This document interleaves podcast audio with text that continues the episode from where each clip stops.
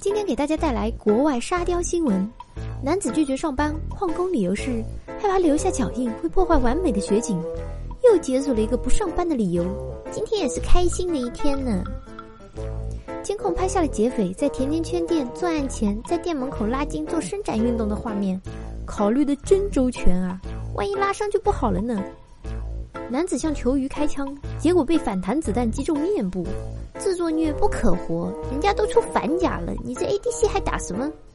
杂技演员在表演空中飞人时突然腹泻，屎飞到了二十三名观众的身上，这是人生至暗时刻啊！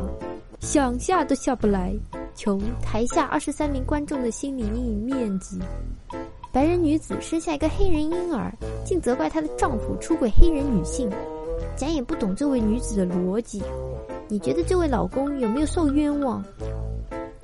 社恐女子假装失明二十八年，女子表示，她是真的不想跟街上那些半生不熟的人强颜欢笑、打招呼寒暄。她是个不喜欢社交的人，有点社交恐惧，于是她就开始装瞎，瞎了就看不见别人了，也不用跟他们聊天了。居然还有这种操作！印度尼西亚一名十二岁男孩因其奇异的名字而登上新闻，他的名字是 A B C D E F G H I J K。名字起的这么草率，也是我没想到的。不如大家就叫他字母哥吧。一只小猫咪不小心跑到了邻居家，邻居全家都吓坏了，称躲在游泳池才有安全感。你们怕不是不知道猫会游泳吧？一位十岁男孩偷偷开走父母的车去六十八英里外看望祖父母，遇到警察说自己是个侏儒而已，忘记带驾驶证了。这胆识，这反应不得了。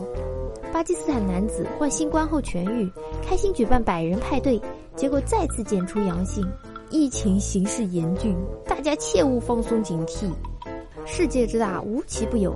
男子因投掷回旋镖击中自己头部，起诉自己，最终获赔三十万美元。那么，请问谁赔偿的呢？夜总会 DJ 连播十遍《Despacito》，被殴打。单曲循环有风险，大家还是戴上耳机自己听吧。俄罗斯运动员身穿“我不会服用兴奋剂”字样衬衫，结果兴奋剂检测呈阳性。他好像不是很聪明。英国最长寿男子称，活到一百十一岁的关键是避免死亡。听君一席话，如听一席话。男子彩票中奖一点八一亿美元，两天后找到真爱。看吧，这世界上还是有一见钟情的。